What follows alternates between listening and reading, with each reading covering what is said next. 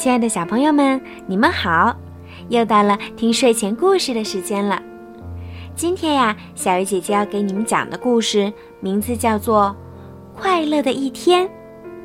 我要把这个故事送给湖北武汉的张家格小朋友。你的爸爸妈妈希望你以后可以成为快乐、幸福、拥有智慧和勇气的女孩子。好啦。现在我们一起来听故事吧。快乐的一天。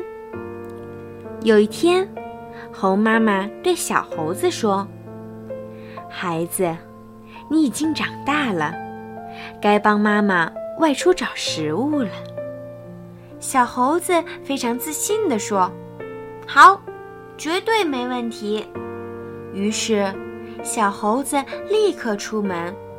到树林里找食物去了。小猴子爬到桃树上，摘了一个又一个新鲜的桃子。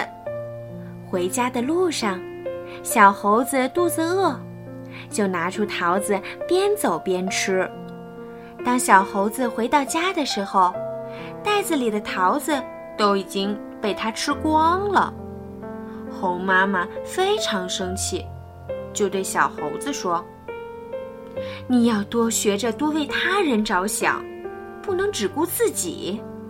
小猴子羞红着脸说：“对不起，妈妈，下次不会这样了。”第二天，猴妈妈又叫小猴子去找食物。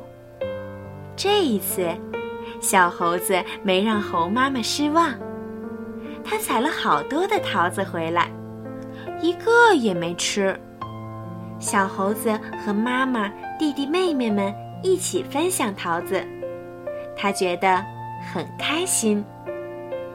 当小猴子学会分享的时候，就是他最快乐的一天。好了，今天的故事就听到这儿了，小朋友们，晚安。